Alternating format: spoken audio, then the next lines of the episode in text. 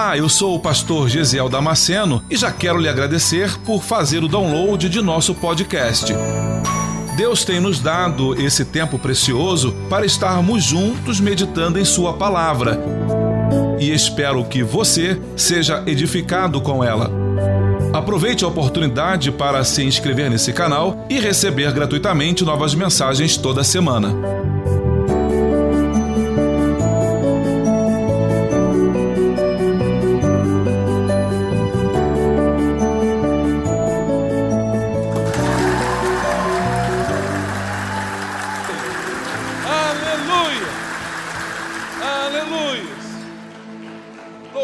Seja o Senhor. Abra sua Bíblia.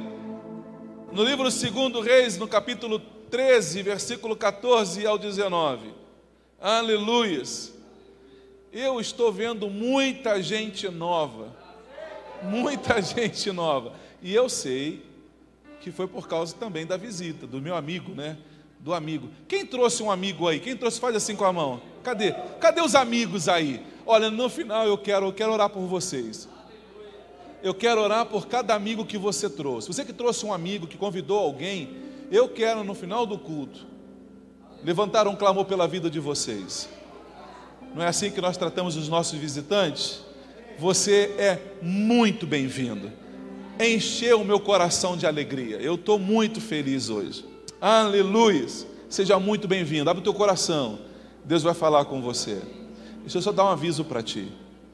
Quem te trouxe não, não veio contar da sua vida para mim, eu não sei de nada, tá? Então, provavelmente Deus vai falar contigo algumas coisas e você vai pensar que foi quem te convidou que foi lá falar para o pastor da tua vida. Isso não acontece aqui não. Mas tem um amigo muito mais chegado, tem um amigo muito mais amoroso que se preocupa tanto com você e ele sabe da tua vida e ele se importa com você. É o amigo Espírito Santo. Oh, como ele te ama, como ele se importa com você, como ele cuida de você. A Bíblia diz que ele intercede por nós com gemidos inexprimíveis. Sabe o que é isso? É ele ao coração do Pai e fala: Pai, abençoa ele. Pai, já está tanto tempo nessa luta. Tá t... Olha, Pai, abençoa ele, estende as tuas mãos, libera a tua bênção. Esse é o amigo Espírito Santo. E foi ele que, por intermédio do teu amigo, que te trouxe aqui nesta noite. Então mantenha o teu coração aberto, porque Deus vai falar com você. Amém? Você achou, segundo Reis capítulo 13, diga amém. Diz assim as sagradas escrituras. E Eliseu estava doente da sua doença de que morreu. E Jeoás, rei de Israel, desceu a ele e chorou sobre o seu rosto e disse: Meu pai, meu pai, carros de Israel e seus cavaleiros. E Eliseu lhe disse: Toma um arco e flechas. E tomou um arco e flechas.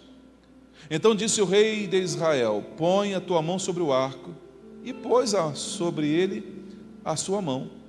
E Eliseu pôs as suas mãos sobre as mãos do rei e disse: Abre a janela para o oriente. E abriu-a. Então disse Eliseu: Atira. E atirou e disse: A flecha do livramento do Senhor é a flecha do livramento contra os sírios, porque ferirás os sírios em Afeca até os consumir. E disse mais: Toma as flechas, e tomou-as. Então disse o rei de Israel: Fere a terra e feriu-a três vezes e cessou. Então o homem de Deus se indignou muito contra ele e disse: Cinco ou seis vezes a deverias ter ferido. Então feririas os assírios até os consumir. Porém, agora só três vezes ferirás os sírios. Você pode tomar o teu lugar com a tua Bíblia aberta, papel e caneta na mão, como é hábito da nossa igreja. Tome notas do que Deus vai falar com você. Ontem estava aqui na igreja, na consagração das mulheres. Em outubro vai haver o congresso das mulheres aqui na igreja. Eu estou numa expectativa, porque no, no, no, sábado a gente não pode, mas no domingo a gente pode estar aqui. Domingo, domingo é aberto para todo mundo. Então, domingo a gente vai estar aqui. No sábado é apenas, única e tão somente para as mulheres. É uma palavra muito direcionada para o público feminino.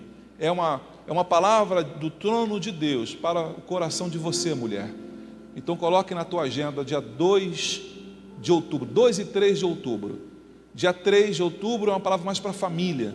Então, no culto domingo de manhã, de tarde e à noite, nós estaremos aqui, mas teremos pregador de fora trazendo uma palavra do Senhor para a tua vida. Amém? Então eu estava aqui ontem lendo esse, estava aqui ontem, tinha um texto no coração, e ontem aqui pela parte da manhã, Deus me deu esta mensagem, me deu uma palavra muito direcionada, muito focada do que Deus quer fazer.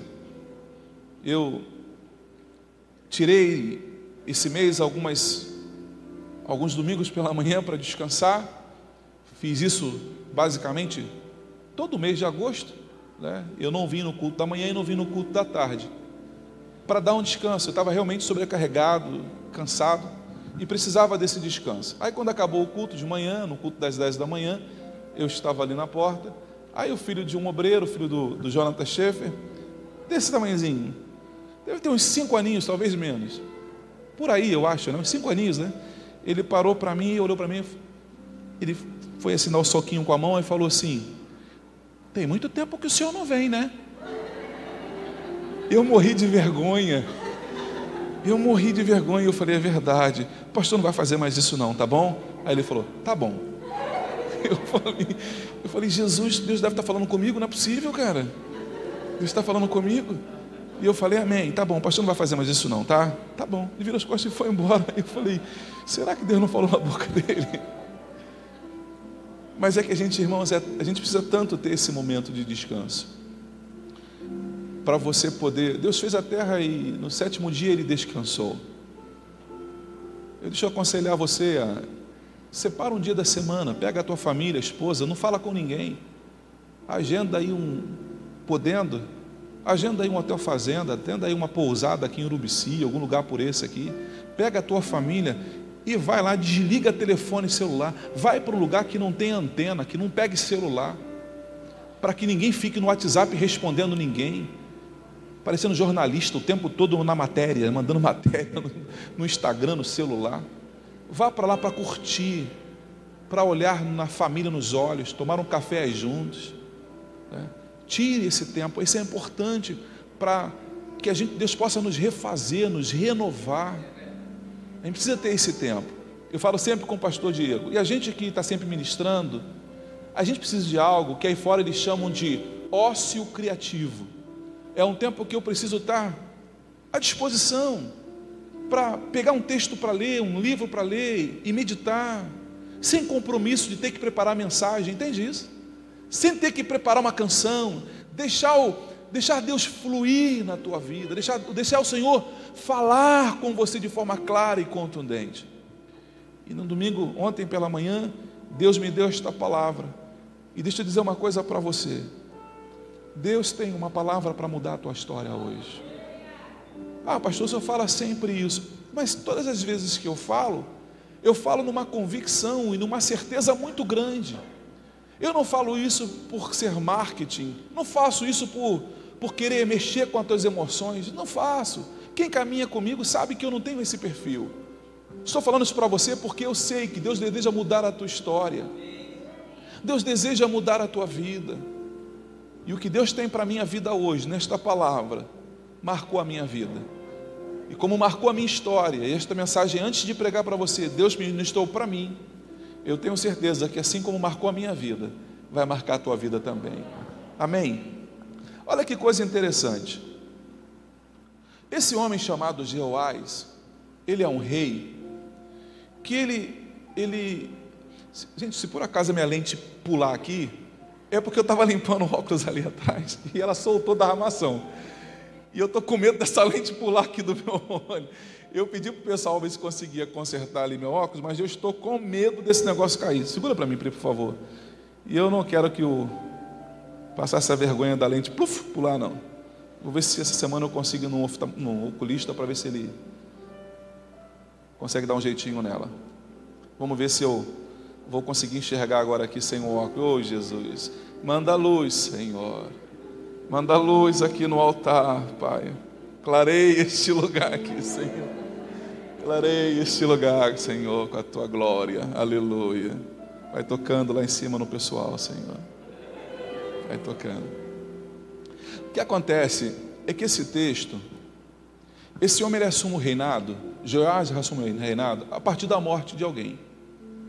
Assim como quando um presidente da república entrega o governo, o próximo que vai assumir, ele recebe o Estado da forma como o presidente que saiu entregou. Quando o partido é um partido contrário ao que está saindo, normalmente se entrega tudo arrebentado, com dívidas. É assim que funciona no meio político. Entrega o máximo arrebentado possível para que o próximo governante não tenha sucesso. Ele não pensa que vai prejudicar a população, que vai trazer desconforto para o povo.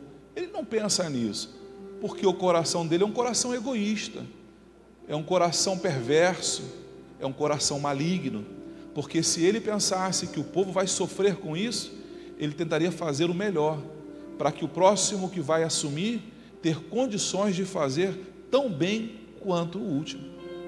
Jeoás, quando assume o reinado, ele pega um reinado todo arrebentado, porque os reis que vieram antes dele já tinham, já haviam sido saqueados, extorquidos e destruídos pelos exércitos inimigos. A Bíblia diz que eles tinham apenas, a nação inteira de Israel tinha apenas, única e tão somente, 50 homens de cavalaria. Eu acho que esse deve ser o efetivo da Polícia Militar aqui de, de Floripa. Deve ter uns 50 policiais aqui montados a cavalo. Lá eles tinham isso na nação inteira. Como é que eu vou conseguir defender uma nação com apenas 50 cavaleiros, homens montados a cavalo? o exército dispunha de apenas 10 mil homens. Como é que eu vou defender uma nação com tão pouca gente? Então, o rei ele assume dessa forma. Mas se você pegar a história do rei Jeoás para ler, você vai ver que Jeoás, Jeoás não foi um rei feliz no seu governo. Não fez uma boa administração. Aí você fala, claro, né, pastor? Porque ele recebeu uma nação sem recursos.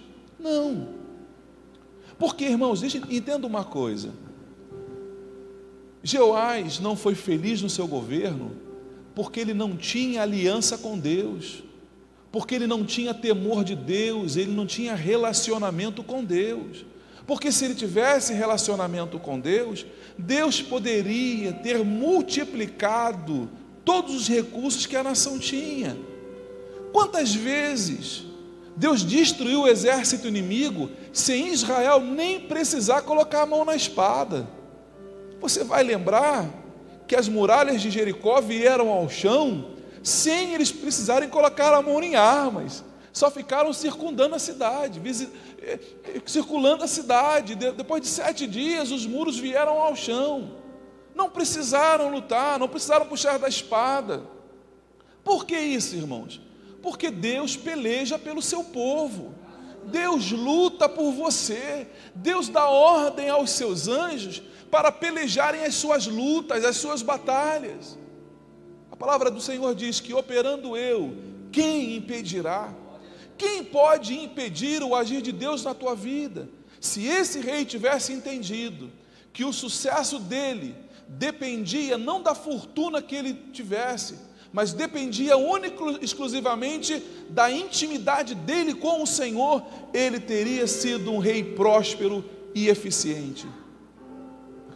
Então você olha para os seus recursos, você olha para a sua conta bancária, você olha para o teu relacionamento, para o teu casamento e você fala, pastor, não tem mais jeito.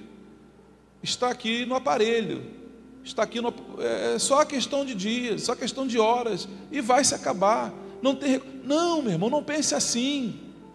O casamento que você acha que chegou no final, Deus nesta noite ele pode mudar a tua história.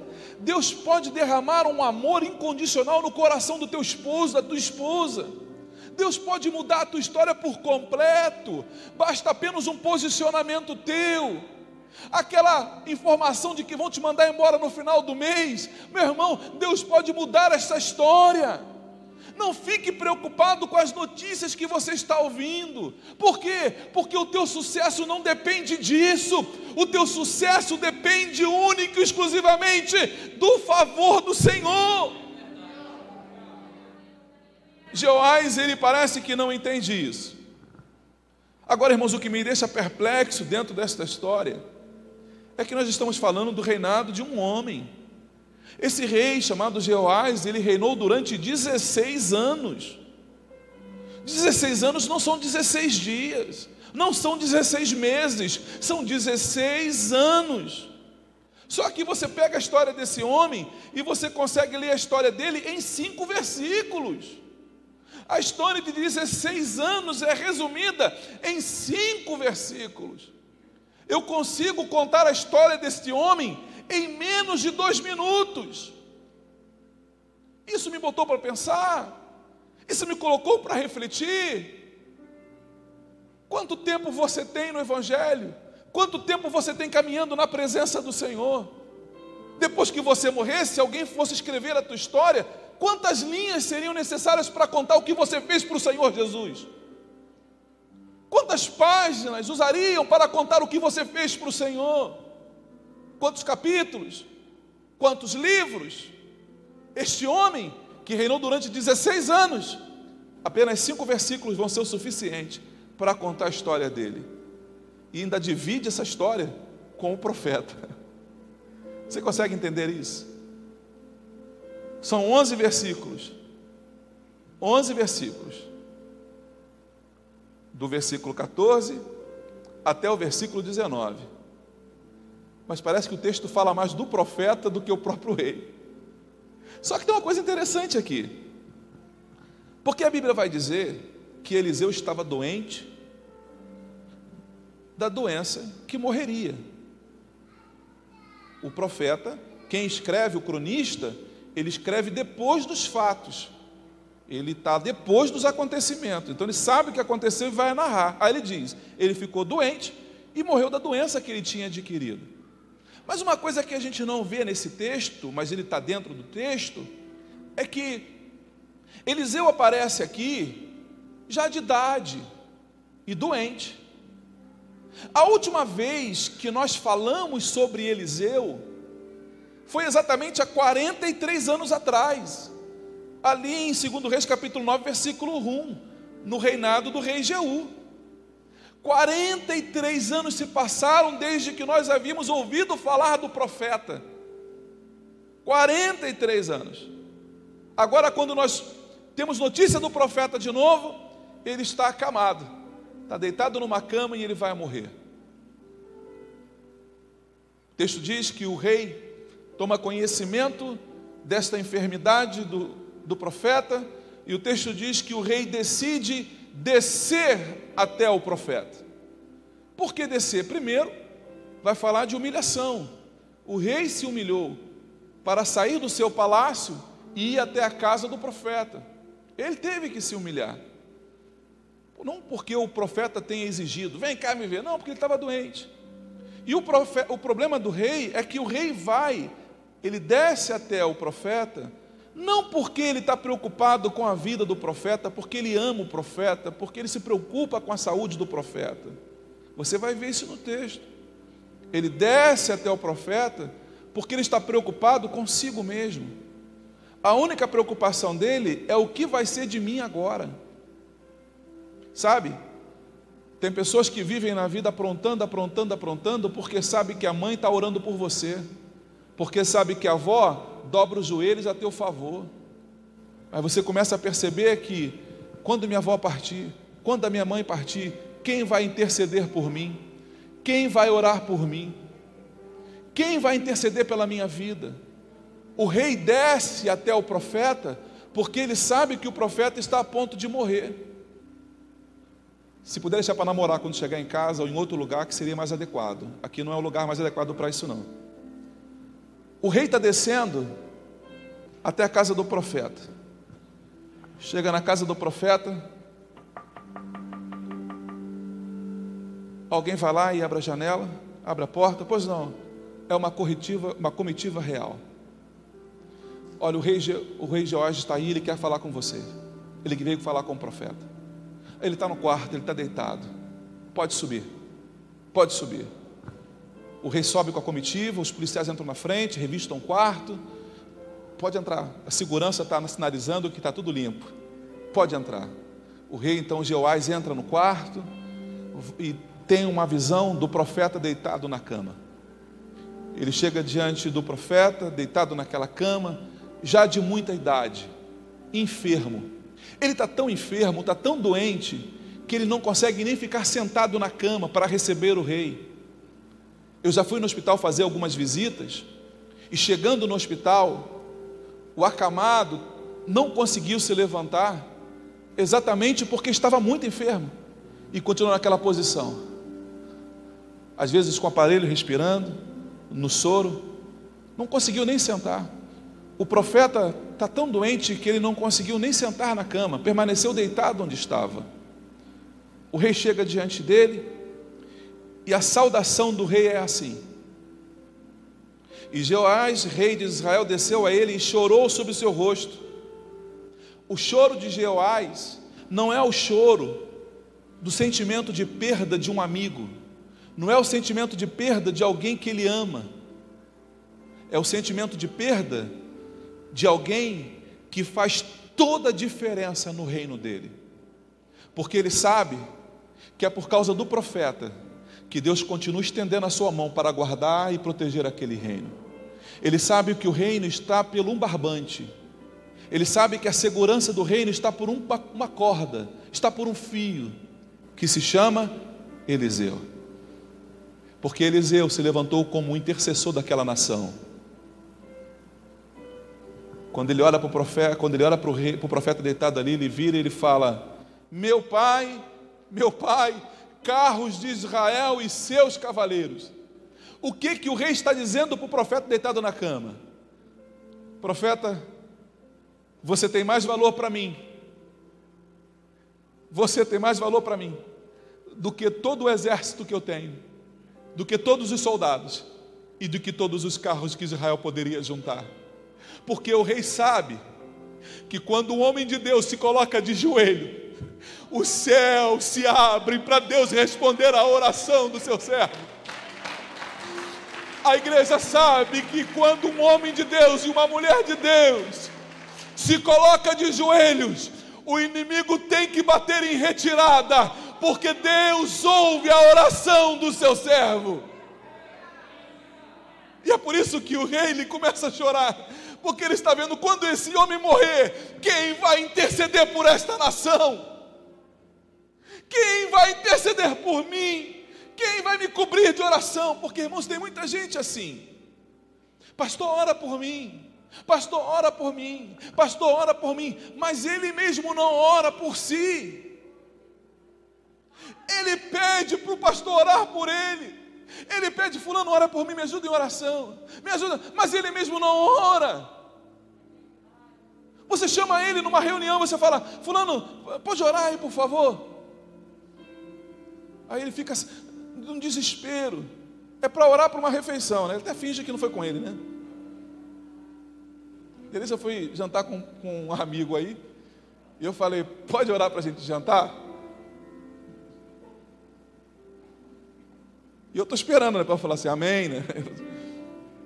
Aí quando eu olhei, ele estava assim. É brincadeira, porque ele não entendeu o que eu pedi para orar. Né, pastor Diego? Ele não entendeu.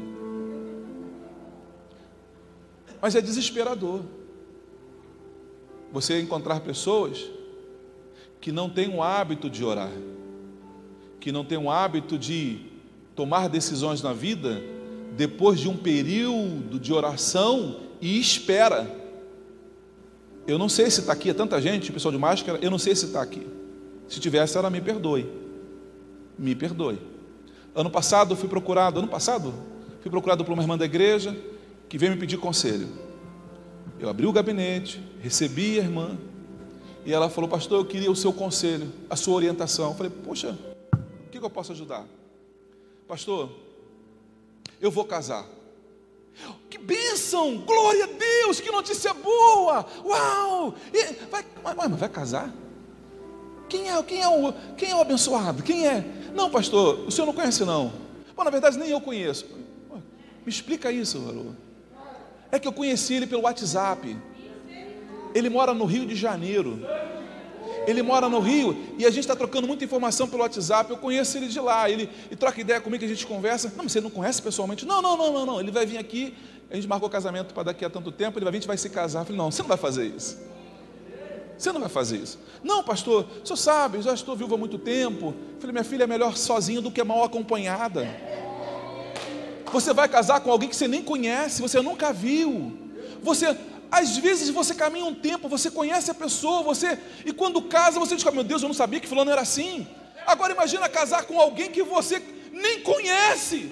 Eu falei: "Irmã, pelo amor de Deus, não faça isso". Você vai ter problema, vai ter dificuldades na tua vida, vai ter dificuldade. Pela, olha o livramento, não faça. É, né, pastor? Eu falei, sim, minha filha. Irmão, não sou eu que vou dizer com quem você tem que casar, não, pelo amor de Deus. Não cabe ao pastor dizer se casa ou não casa. Pinta a casa de azul ou de amarelo. Compra um carro ou vende o outro. Não é o pastor que tem que dizer isso para você. Mas tem coisas que Deus nos mostra e tem coisas que estão muito claras. Tem coisas que não tem o que tem que estar muito claro. Não, pastor, então ah, pastor, então, então tá bom, pastor, obrigado pela palavra, pastor. Minha filha, então vamos orar, e Deus vai te responder. Ela falou, tá bom, pastor, vamos orar. Passaram-se dois, três meses, pastor, casei. Eu falei, tu está de brincadeira comigo? Pastor, eu casei. Eu olhei para ela e falei, Senhor, tem misericórdia da tua filha. Casou. Ficaram, acho que ele ficou aqui, ele veio para cá, vendeu, ficaram juntos, eu acho que uns quatro, cinco meses, acho que isso, né? Uns quatro, cinco meses juntos, aqui. Aí ele foi, fez as malas e voltou para o Rio de Janeiro. Ela já está, eu acho que há um ano, que ela está viúva de marido vivo. Ele foi embora. Antes ela era viúva de um marido morto, agora ela era viúva de um marido vivo. Antes o dinheiro dela era para ela se sustentar, agora o dinheiro dela é para ajudar a sustentar o marido que está no Rio de Janeiro. Do que adianta pedir conselho para o teu pastor se você não está disposto a obedecer? Do que adianta você pedir orientação para o homem de Deus, para a mulher de Deus, se você não está disposto a se submeter à orientação que ele vai dar? Você só se torna, você só complica ainda mais a tua vida. Porque como é que você vai orar agora? Senhor, eu, eu pedi orientação do teu servo, mas eu não quis ouvir. Então, e aí? E aí? Está vivendo, está colhendo o que você plantou está colhendo do que você plantou. Vai passar pela luta, vai passar pela prova. Não tem nada a ver com capeta, não tem nada a ver com o diabo, não, meu irmão. Foi você que sabotou a tua própria vida. Foi você que trouxe desgraça para você. Por quê? Porque não quis ouvir o que Deus falou contigo. O profeta chega para ele e diz uma coisa interessante para ele. Ele fala essa, essa média toda com o profeta, né? Ô oh, profeta, tu és o. Tu és. Então disse Eliseu: toma um arco e flechas. E ele foi lá e obedeceu, tomou o arco e flecha, pegou o arco e flecha na mão. Imagina o profeta deitado. E ele fala para o rei: pega ali o arco e flecha. Aí o rei fala sinal para os seus soldados: traz aqui um arco e flecha. Trouxe o arco, o rei segura o arco, segura a flecha, entesa o arco o profeta está do lado, o profeta vai lá e coloca a mão dele sobre a mão do rei que está segurando o arco. Coloca a mão dele sobre a outra mão que está segurando a flecha. Ele segura. Por que, que ele faz isso? Porque o profeta está ensinando algo para o rei. Já viu quando você era criança que o teu professor pegou na tua mão para ensinar a escrever o A? O A, segura aqui. Você pegava o lápisinho, ele pegava na tua mão e ah, ensinando você a escrever, dando coordenação motora. O profeta está dizendo para ele, está ensinando a ele como ele tem que fazer para ter vitória. E está fazendo isso de forma muito pedagógica, muito fácil. Está realmente ensinando e alfabetizando. O profeta está fazendo isso com ele para que ele aprenda. E depois que o profeta morrer, ele consiga dar prosseguimento àquilo que o profeta havia ensinado para ele. A minha tarefa aqui, como teu pastor, às vezes é pegar pela tua mão e te ensinar também algumas coisas. Essa é a minha tarefa como teu pastor. Alguns largam a caneta, o lápis e vão embora. Pastor, eu não quero esse negócio, não, isso não é para mim, não. Não é culpa minha há uma frustração no meu coração quando eu vejo isso acontecer. Por quê, pastor? Porque eu olho e Deus me mostra, e eu sei aonde a pessoa vai chegar, e eu sei o que Deus preparou para aquela pessoa. Não é com todo mundo que quando eu olho Deus me mostra, mas algumas pessoas Deus me sinaliza, e eu vejo de forma muito clara um, um algo extraordinário que Deus está construindo ou quer fazer na vida dele. E quando eu vejo esse alguém não se posicionando, ou se posicionando contrário ao que Deus está dizendo, eu sei que não vai viver o sobrenatural de Deus. Não porque Deus não queira, não porque Deus não tenha ensinado, não porque Deus não tenha falado, mas não vai viver simplesmente porque não não quer. Então disse o rei: Põe a tua mão sobre o arco, e pôs sobre ele a sua mão, e Eliseu pôs a sua mão sobre as mãos do rei. E disse: Deitado, deitado na cama como estava, os dois segurando o arco, o profeta já debilitado pela enfermidade, porque já está prestes a morrer. O profeta vira para o rei e fala assim: abra a janela. O rei olha para os seus criados e faz sinal com a cabeça e manda abrir a janela. Os soldados vão lá e, porque o rei continua segurando o arco aqui junto com o profeta. O soldado vai lá e abre a janela. Tem um rema de Deus aqui nesta palavra, para a minha vida e para a tua vida aqui hoje. Eu quero a tua atenção total agora para o que Deus vai falar para a tua vida. E disse, disse ele: abre a janela para o oriente. E ele abriu. O que significa abrir a janela para o oriente? Oriente é o lugar aonde o sol nasce, é aonde o sol levanta, no oriente. Isso aponta para novo ciclo, isso aponta para uma nova história, aponta para um novo começo, para uma nova história que está surgindo diante de alguém. Para o profeta é o encerramento de um ciclo, mas para Jeoás é o início de um ciclo. Para o profeta é o início de ciclo aonde? Na eternidade, não aqui mais. O que Deus manda dizer para você nesta noite é que o Senhor aqui hoje está dando ordem para se abrir uma janela de oportunidade para a tua vida. Um ciclo de Deus está mudando na tua história a partir de hoje. Deus está abrindo uma janela de oportunidade, de uma nova história, de um novo começo para a tua vida. A janela já está aberta. Deus abriu esta janela hoje neste lugar para a tua vida a janela não vai ser aberta, a janela já está aberta. Ela já está aberta.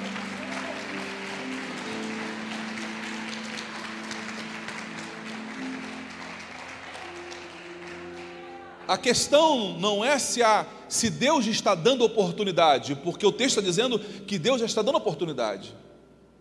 A grande questão é o que eu faço com a oportunidade que Deus me dá. O que você vai fazer com a oportunidade que Deus está te dando? Sabe quantos livramentos você já teve de morte, porque alguém está de joelho clamando pela tua vida? Você sabe de quantas balas perdidas você foi livrado? Você sabe quantas vezes Deus livrou você do marido da tua amante não matar você, porque a tua mulher está orando por você? Você já parou para pensar que você não virou notícia de jornal? Porque tem alguém clamando pela tua vida, intercedendo por você. Mas essa janela ela tem um tempo de duração, ela tem um tempo para ficar aberta. O profeta vai ficar aqui por pouco tempo. O profeta vai ficar deitado aqui nessa cama por pouco tempo. Por pouco tempo. Por pouco tempo. Se o tempo é pouco, eu preciso entender que eu preciso me posicionar rápido. Eu preciso me posicionar rápido para que a janela não se feche diante de mim. Porque da mesma forma como foi dada uma ordem para a janela se abrir, também é liberada uma palavra para a janela se fechar. Hoje, Deus trouxe você aqui para dizer que Ele abriu uma janela de oportunidade para a tua vida.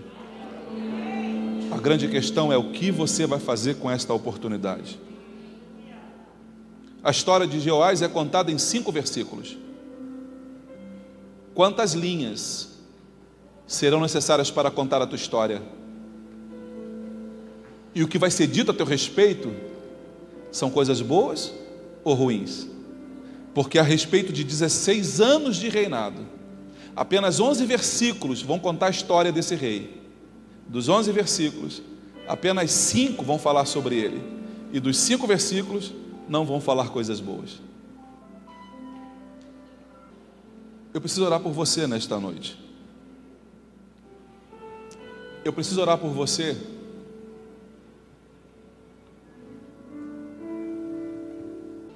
para que você saiba aproveitar cada uma das oportunidades que Deus vai lançar diante de você. Mas você vai dizer assim para mim, pastor. Eu sei que na minha vida Deus já abriu várias janelas de oportunidade. Eu reconheço que Deus abriu. E eu não soube aproveitar as oportunidades que Deus me deu.